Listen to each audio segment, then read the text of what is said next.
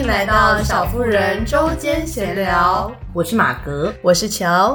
其实我们今天啊，因为 我有一个许久不见的朋友约吃饭，然后他上次呢就兴冲冲的跟我说：“哎、欸，其实我有听你们的 podcast。”然后说：“哦，真的吗？那你听了哪几集啊？” 对，我也很好奇。然后他就很兴奋的说：“我跟你说，我听了你前男友被鬼跟的那一集。”对，我们其实分享了那一集之后，就是一直大获好评，然后也很多身边的朋友就一直反复的说：“哎，我们什么时候会再出续集啊？或者是什么时候会再分享类似这样的面相学啊，或者是呃身边那种故事？”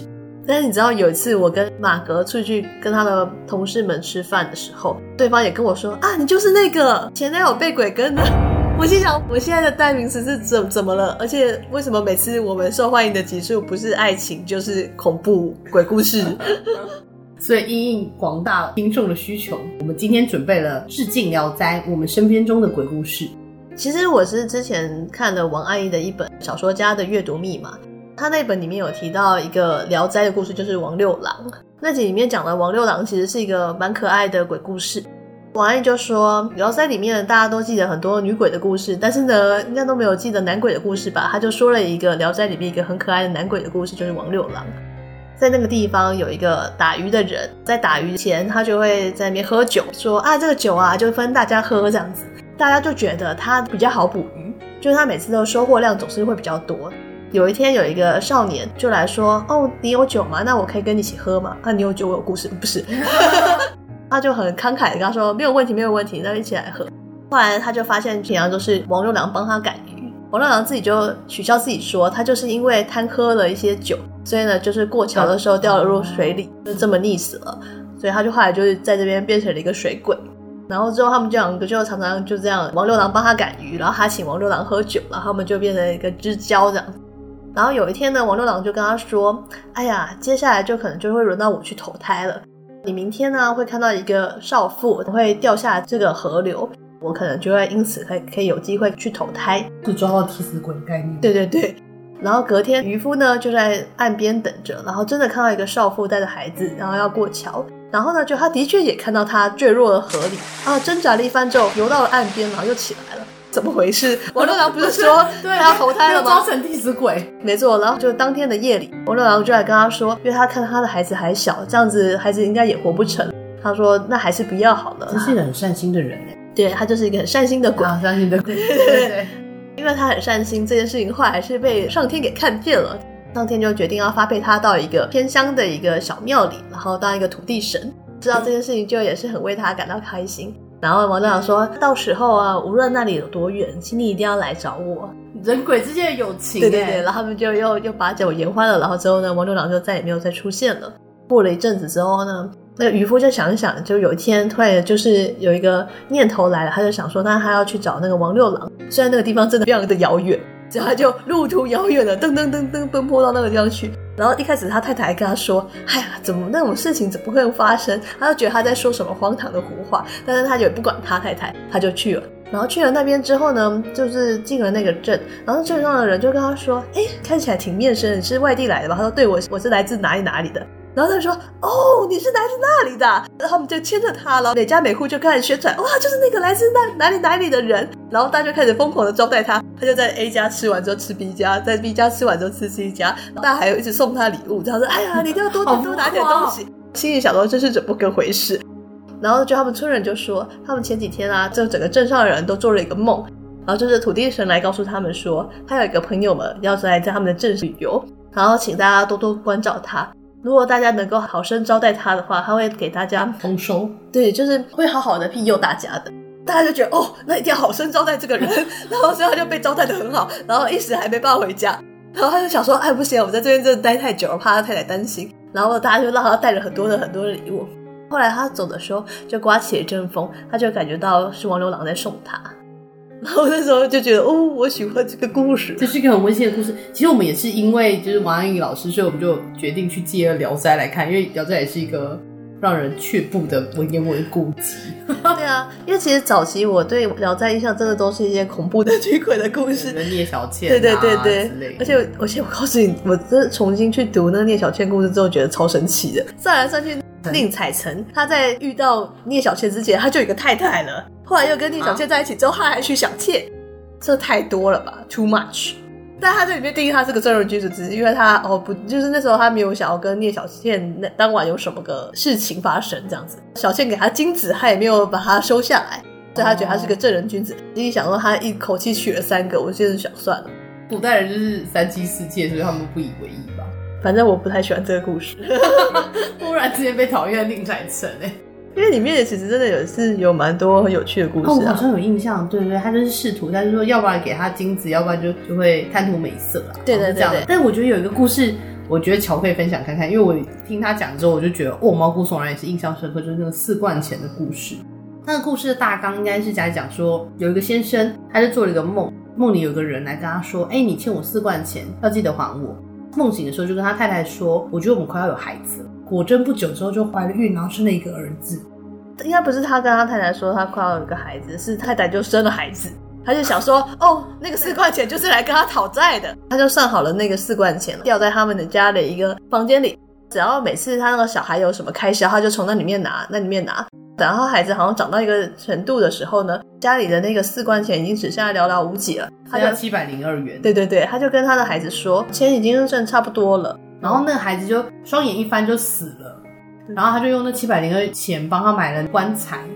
我觉得这个故事超惊悚的，就是我那时候听乔讲，我就想说，天啊，他有爱那个孩子吗？虽然我觉得长辈很喜欢说小孩就是生来的宿债，但是呢，你不会对小孩说你现在多少钱，你可以滚了，太恐怖了，真的。啊、就是因果轮回也是蛮蛮常出现在这种故事里面的啦，对吗？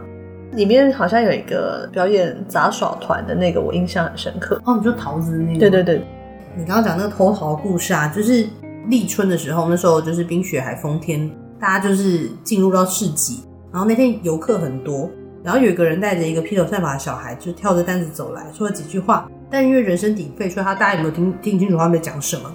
后来官府的人就说：“哎、欸，你们来干嘛的？”他就说：“我们是来表演戏法。”他说：“你会表演什么戏法？”他就说：“我可以颠倒时令啊，就算这个季节没有东西，我也可以变出来。”官吏就说：“哦。”既然你可以颠倒时令，那你来变颗桃子来看看。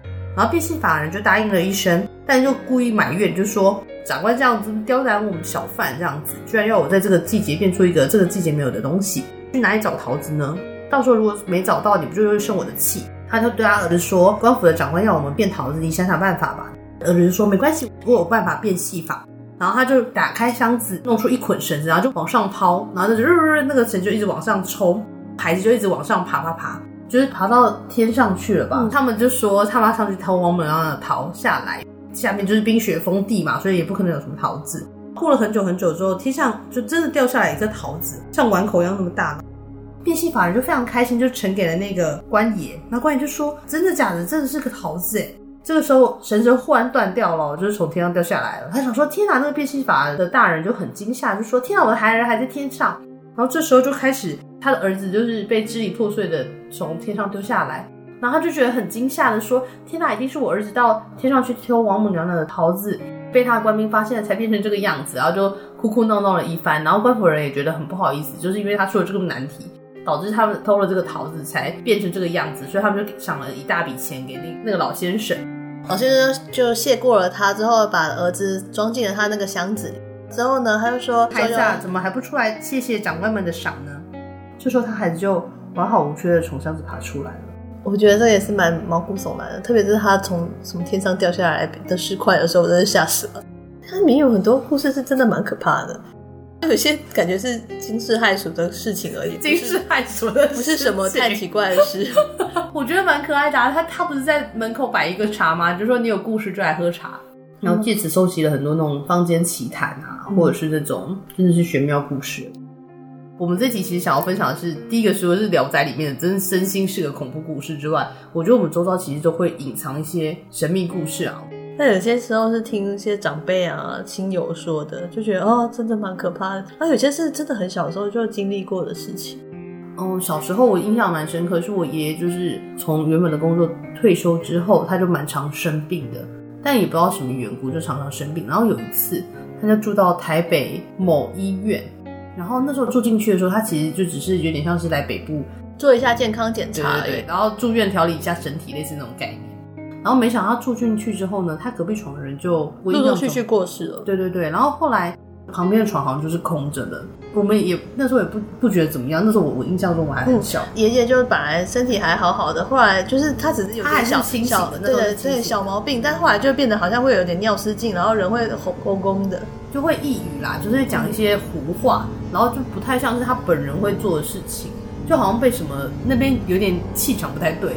然后我爸爸那时候，因为他就是有信仰，所以那时候他就想说带那种以前是录音带，录音带去那边播一些佛经啊，净化环境这样子。结果没想到他就是他把那个录音机放到那个地方，说本来还播了一下佛经，然后没想到他就坏掉了，录音机就坏掉了。然后就觉得很怪，他就把那个录音机拿出来去护理站测试的时候，录音机又好。本人亲眼看到那个录音机在里面的时候没有声音，但他只要拿出房门就可以听，可以播放。因为那个录音机，我记得它是它不是以前那种要拉线的，它是那种小的，它是可以直接拿进去拿出来，拿进去拿出来，它就在那一瞬间就要恢复的时候。大人也觉得很恐怖，就是觉得怎么会有这种事情，所以他们就觉得那里一定有什么问题。我们有点像是连夜把爷爷从那个医院出院，然后到就回南部治疗。爷爷就说，他在那个火车上的时候，就感觉他离那个台北的地方越来越远的时候，他的身体就越来越轻快，就整个人就像是好了。那些本来他觉得一些很沉重、很不舒服的东西，好像就突然就不见了。所以他有很长的一段时间，他就是很害怕台北，都不敢上来。我觉得这是冥冥之中会有这种神秘的力力量吧。而且我觉得那间病房应该不能再住人了吧，太可怕了。真的，他可以把一个好好好的人给弄成这样，对啊，他刚刚请个师傅。请个厉害的师傅来看看，然后还有一个是那个爷爷的妈妈，就是有点病痛。以前的人就会有一种概念，就会觉得希望爸妈可以长寿，因为他们感觉就像是维系一整个家的那种精神支柱。所以那时候不知道二姑婆还是四姑婆，他们就打听到一个坊间的庙宇啦。高雄有一间庙宇很厉害，他说他们住持他有一个很强的力量，它可以让人延寿。但其实我觉得，好，先说明一下，就是。虽然大家都说是延寿，但我觉得比较像是借寿，就是从别人那边得到的一些生命的扣打，然后把它移到某些你们共同希望他生命延续下去的人。